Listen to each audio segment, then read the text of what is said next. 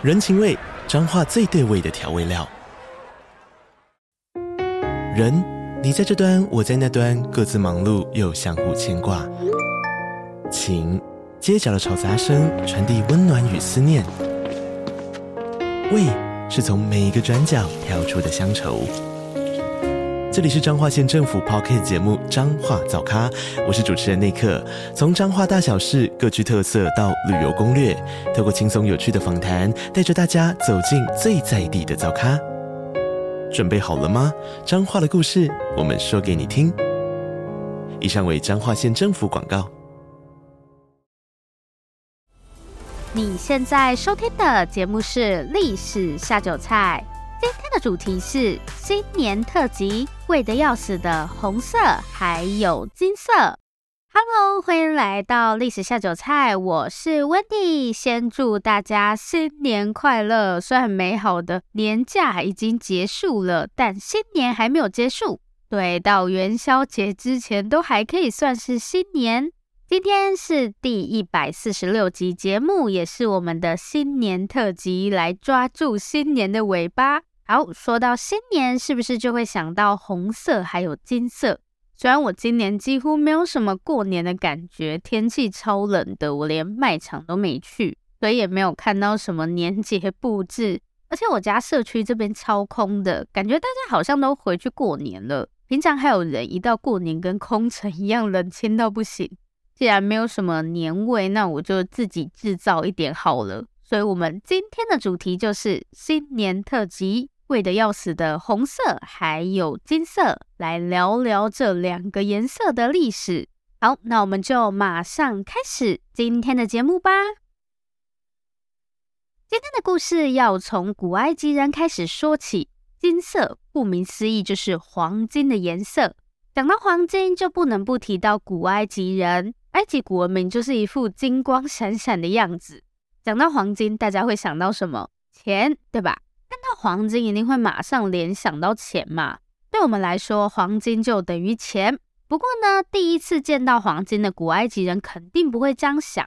在西元前三千年前，当时的黄金还没有跟钱画上等号。不过就算是这样，古埃及人还是立刻就爱上黄金了，因为黄金跟太阳很像。黄金大概是我们在自然界中可以找到和太阳最相似的东西了。没有太阳，我们就会死掉，所以人类会崇拜太阳，被太阳吸引是理所当然的事。古埃及人就把法老看作是太阳神的儿子，那既然是太阳神的儿子，当然要打扮得像太阳啊。所以任何跟法老有关的东西都要用黄金打造。不过古埃及人哪来这么多黄金？因为埃及盛产黄金，就这么简单。为什么其他古文明不走埃及这种 金光闪闪的路线？因为只有埃及有黄金，其他人都没有。讲完金色，我们再来看看红色。跟金色相比，红色在埃及古文明里面那个存在感简直是低到不能再低了。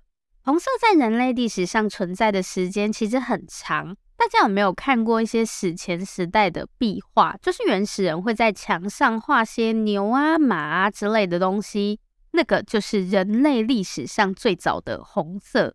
我知道有些人现在一定在想，那是红色吗？确定不是橘色或是棕色？对，那是红色。虽然在今天看来真的有够不红的。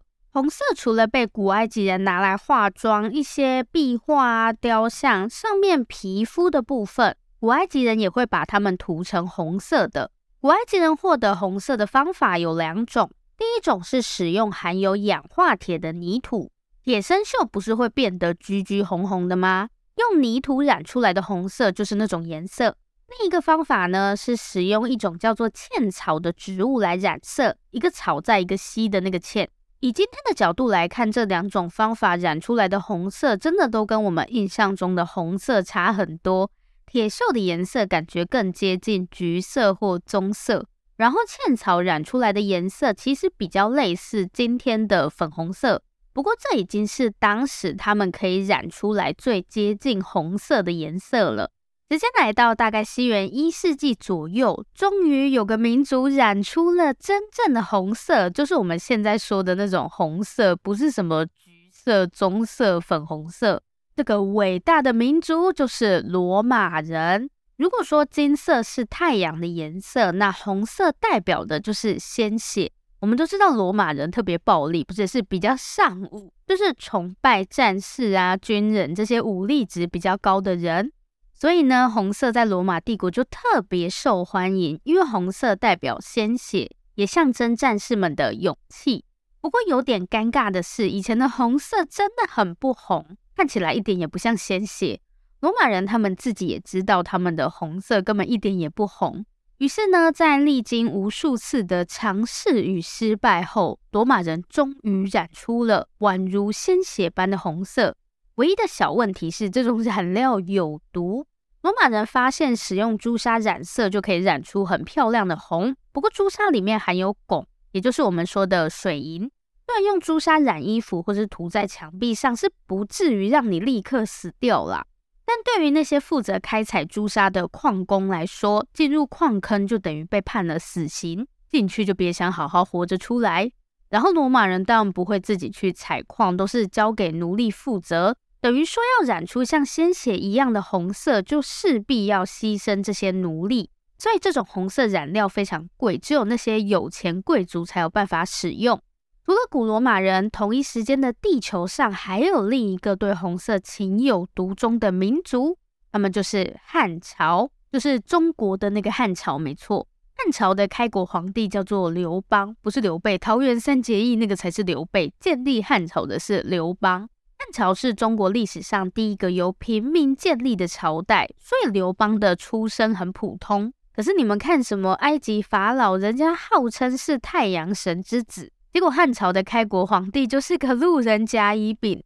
刘邦想说这样不行。我那天在网络上看到一个笑话，说那些日本动漫的主角都会强调自己很努力、很厉害，靠自己什么的，听起来超热血的，对吧？结果演到后面，发现大家原来都有超厉害的爸妈，根本没有人白手起家，大家都在靠血统。虽然我们刘邦是真正的白手起家，但大家都有，就我没有，不觉得这样很令人难过吗？所以刘邦就想了个办法，用白的，反正也没人知道，想办法变个厉害祖先出来不就好了？于是呢，刘邦就摇身一变，从一个路人甲变成上古五帝之一的赤帝的后代。赤帝的后裔听起来就很厉害，有没有？血统一下子就高贵了起来。为了让所有人都知道刘邦就是赤帝的后代，赤就是红色嘛，所以刘邦就开始狂用红色，衣服要加红色，房子也要有红色，总之就是什么都会有红色就对了。也是从这个时候开始，红色就再也没有在中国历史上缺席过。在后面每一个朝代，你都可以看到红色。大家不一定最喜欢红色，但你一定可以看到红色。而且中国人对这个所谓的红色真的非常讲究。我们现在都说红色嘛，但其实红这个颜色指的不是像鲜血一样的那种红。按照传统中国的定义，红其实是形容桃花的颜色，那就是我们今天说的粉红色嘛。如果真的是那种正红色，像血一样的红，应该叫做朱朱先生、朱小姐的那个朱。然后前面提到的赤，其实是比朱再暗一点点的红色，就是他们的红色分得很细。所以不管是古罗马人还是汉朝人，大家都非常喜欢红色。但是呢，有一群人他们不这样想，这群人既不喜欢红色，也不喜欢金色，对，他们也不喜欢古埃及人最爱的金色。这群人就是基督徒。好，那基督徒为什么会不喜欢红色跟金色？我们就接着往下看吧。基督教不喜欢红色跟金色的原因很简单，就是这两个颜色都太贵了。金色不用讲，这个颜色基本上就是跟黄金画上等号。红色也很贵，你每染一件红色衣服，或是每漆一面墙，就不知道要害死多少奴隶。基督教本身是一个面向底层民众，或者说它是一个以穷人为受众的宗教。一开始啦，就是罗马帝国这个时候，当时的基督徒就是一群穷人，基督教怎么可能会让这些信徒去用红色、金色？他们也用不起呀。所以一开始的基督教并不喜欢金色跟红色，但人类的本质就是真香。这是一个来自中国的流行语，在某个综艺节目中，有个富二代被丢到乡下去，这个富二代小孩就很崩溃，在那边叫嚣说，就算饿死也不会吃这里的一口饭，就觉得乡下很不 OK 啊什么的。就下一个镜头，他就立刻坐在饭桌前吃饭，而且还说了一句“真香”，可能跟打脸有点类似吧。但打脸感觉是被迫面对现实，不太情愿的那种感觉，“真香”是你自愿的。基督教跟红色还有金色的关系就是真香。本来基督教的受众都是一些底层民众嘛，在历经被罗马政府迫害又奇迹似的逆袭成国教后，基督教的客群就不再是那些穷人了，而是罗马帝国境内的所有人。在罗马政府的扶持下，基督教有了教会，也变得越来越有资源。于是呢，我们开始在一些教堂壁画上看到红色，甚至是金色。哦，是不是基督教有了钱就开始炫富，换了位置就换了脑袋？不是，好吗？你们看哦，如果想要在画作里表现那些殉道者的鲜血，就是那些被罗马政府迫害的基督徒，你要用粉红色吗？粉红色的血哦。所以最后这些画家还是用了红色，然后金色呢，则被用来表示上帝的光芒，他们就会在画作上面贴金箔。有什么东西比黄金更适合用来展现上帝的光？但基督教在画作中加入红色跟金色，不是为了要炫富，但这两种颜色在中世纪，也就是基督教达到权力巅峰的那个中世纪，在中世纪，红色跟金色确实常常被用来炫富。除了基督教会，中世纪的另一大特色就是贵族。中世纪的国王啊，贵族们热衷于用金色跟红色来炫富，让你看我多有钱。这样，意大利是这些有钱贵族们的一级战区，因为意大利商业特别发达，贵族也是有有钱跟没钱的。意大利有钱贵族特别多，而且意大利半岛上还有个超级有钱人，就是教皇。在今天的佛罗伦斯的老桥边，这座桥真的就叫做老桥，顾名思义就是佛罗伦斯最老的一座桥。在这里呢，有尊半身像，雕像上的男人不是什么爱炫富的贵族，这个男人名叫切利尼，他是一位金匠，就是黄金工匠。切利尼来自一个音乐世家，从小家里面的人就希望切利尼以后可以成为长笛演奏家。但是呢，我们的切利尼非常叛逆，他就偏不要。比起音乐家，他更想成为一名黄金工匠。切利尼确实很有天分，年纪轻轻的他很快就成为佛伦斯，甚至是全欧洲最知名的黄金工匠。虽然我们的切利尼是真的很有才华，但他这个人呢，品性恶劣，十六岁就因为参与斗殴遭到处罚。反正切利尼这个家伙就是一天到晚都在打架闹事，三不五时就进出监狱。这样，西元一五二九年，二十九岁的切利尼终于踢到铁板了。一次争执，他失手杀死自己的仇家。知道自己闯下大祸的切利尼立刻展开逃亡。不过他最后也没有受到处罚就是了，因为切利尼实在是太有才华了，所以教皇同意赦免他。不过切利尼没有学乖，他没有因为这样变得比较安分，他还是整天惹事。而且这一次无论他多有才华都没有用了。切利尼在意大利半岛上的名声实在是太臭了，导致没人想跟他扯上关系，他也几乎接不到工作。就在这个时候，法国国王法兰索瓦一世向切利尼递出了橄榄枝。这个法兰索瓦有在我们的会员限定节目出现过。有一集谈蒙娜丽莎的微笑，这个法兰索瓦一世就是达文西的金主爸爸。蒙娜丽莎的微笑最后就是被法兰索瓦买下来，然后挂在国王的浴室里。对，蒙娜丽莎的微笑一开始是被挂在浴室里的。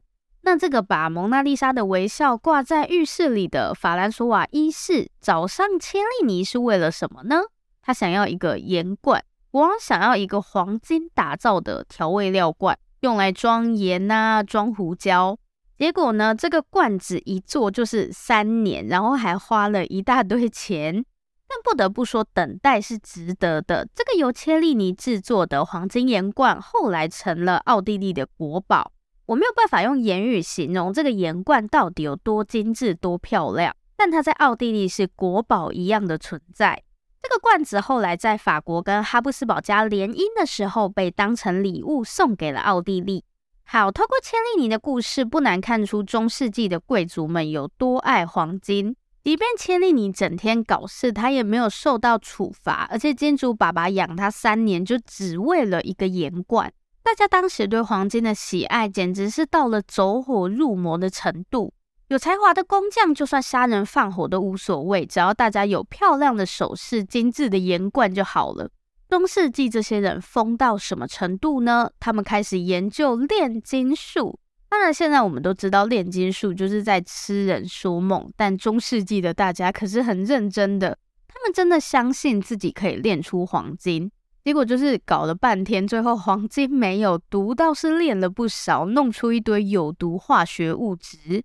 好啦，虽然没有黄金，但从某方面来看，炼金术的出现其实为以后的化学研究打下了很重要的基础，所以也不是一无所获啦。讲完金色了，最后一个部分就让我们来看看红色在中世纪的发展吧。其实红色跟金色在中世纪都是象征财富的颜色，金色就等于黄金。红色呢，因为要用到朱砂，所以每生产一批红色染料，就会死掉一堆奴隶，成本一样高的吓死人。在罗马帝国时期，你还有奴隶可以牺牲，但进入中世纪后，罗马帝国灭亡，没有奴隶啦，要朱砂就自己去采，所以红色某种程度上反而比金色还要难取得。不过人类绝对不会轻易放弃。在没办法用朱砂染色后，欧洲人也找上了茜草，就是古埃及人用的那个方法，没错。但就像前面说的，茜草染出来的颜色根本就是粉红色，对，一点都不红。所以大家只能再想其他办法。大家想出来的替代方案就是欧洲胭脂虫，就是用来化妆的那个胭脂，没错。这是一种大概零点五公分的小虫，捏碎它们会产生像血一样鲜红的汁液。或是你就把这些当成胭脂虫的血也可以，这种汁液可以染出很漂亮的红色，像血一样红的那种。然后中世纪的有钱贵族跟商人们就会穿红色。枢机主教，教皇下来就是枢机主教嘛，枢机主教又叫做红衣主教，他们都穿红色长袍。那为什么是红色呢？为什么不是绿色或是蓝色？因为红色是象征鲜血、象征尊贵的颜色。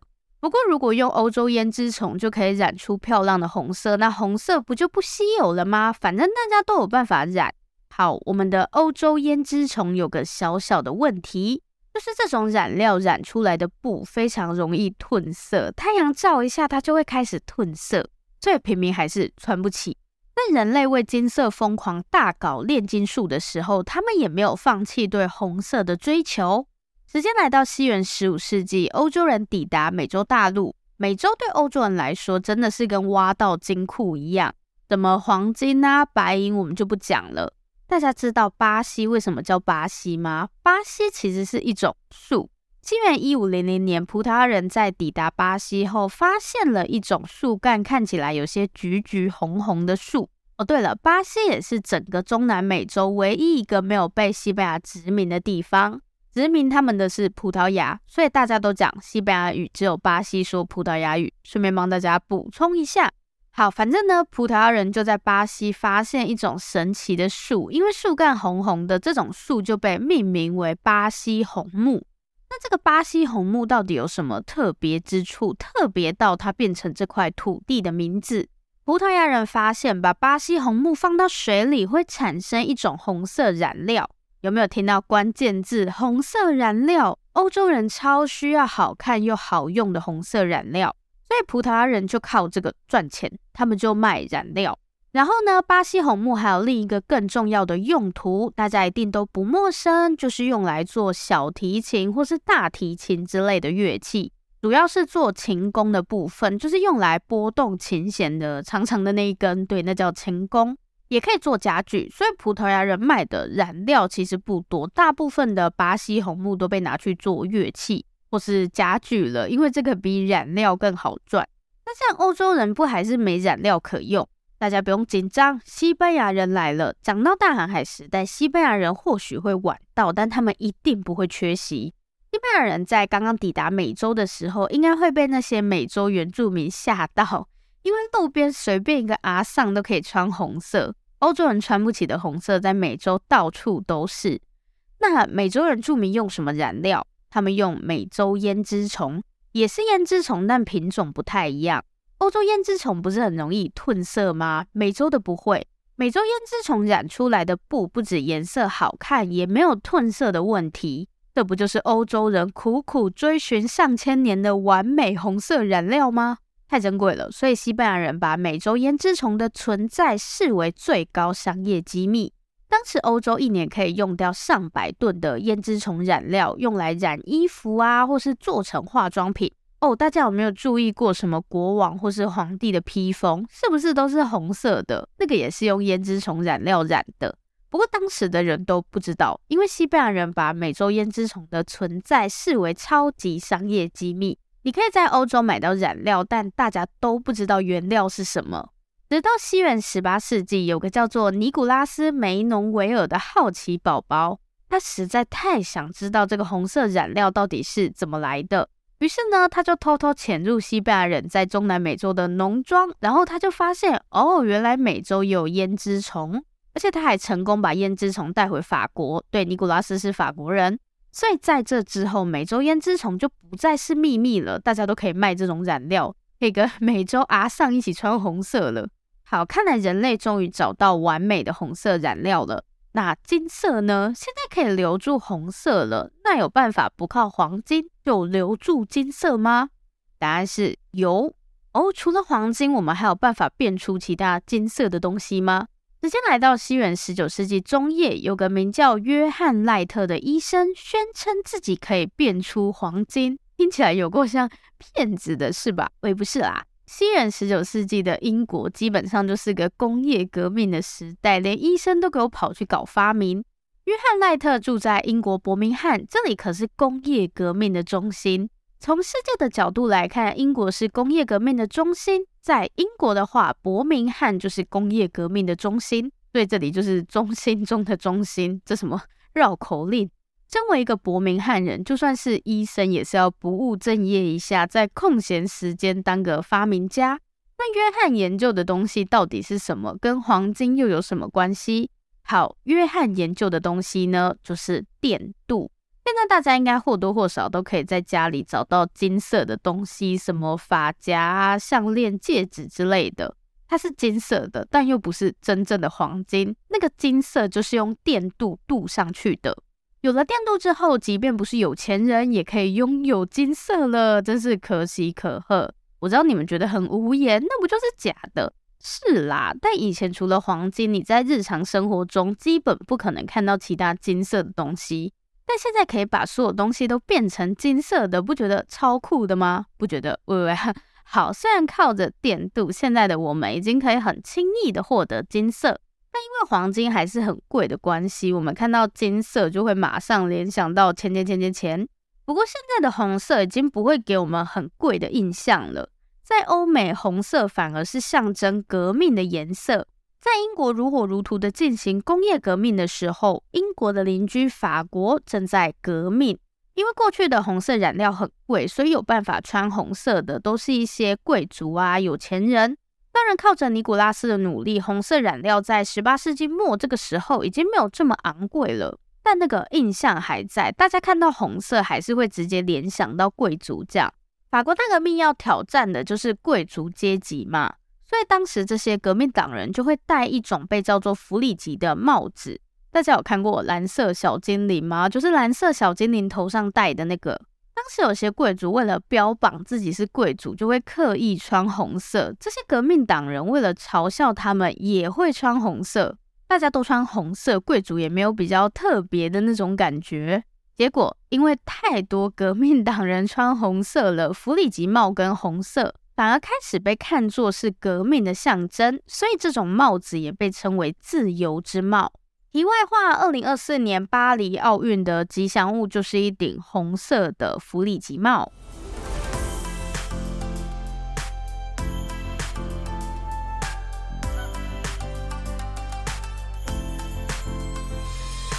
今天的重点整理，还是要跟大家分享一个观念：不同的颜色在不同的文化里会具备不同的意涵。今天碍于节目篇幅的关系，没有办法说得很细，而且那样大概会有点无聊。在欧洲社会，今天的红色也许是革命的象征，但在台湾，你看到红色，不见得马上就会把它跟革命联想在一起。像隔壁的日本，红色对他们来说，可能又是代表太阳的颜色。不过，如果你跑去问古埃及人，他们会跟你说，金色才是太阳的颜色。所以在不同国家、不同文化，甚至是同一个国家里面的不同族群，相同的颜色都可能被赋予不一样的意涵。这个是我觉得今天一定要跟大家分享的观念。其实不只是颜色，节日也是。台湾刚过完新年嘛，地球上也有很多国家刚过完年，但习俗未必是一样的。比方说越南，他们有一种贡品叫做五果盆，放什么香蕉啊、苹果、橘子，甚至还有柚子。对我们来说，柚子就是中秋节才会出现的东西，但在越南，新年也有柚子。好，新年也许会不一样，红色的意涵也可能不尽相同，但金色是不变的。从以前到现在都是钱钱钱钱钱。这个黄金不愧是最安定的金属，亘古不变。那最后的最后，就祝大家新的一年都可以开开心心、健健康康，数钱数到吐，这样好像不太健康。这里是历史下酒菜，我是 Wendy。如果喜欢我们的节目，欢迎订阅我们。最后，最后，如果你收听完本集节目有任何的想法，希望我们交流，或是有任何的建议、心得，都可以留下你的评论。不要害羞，大方的留下评论。如果你真的真的很害羞，那就订阅我们吧。这里是历史下酒菜，我们下次见，拜拜。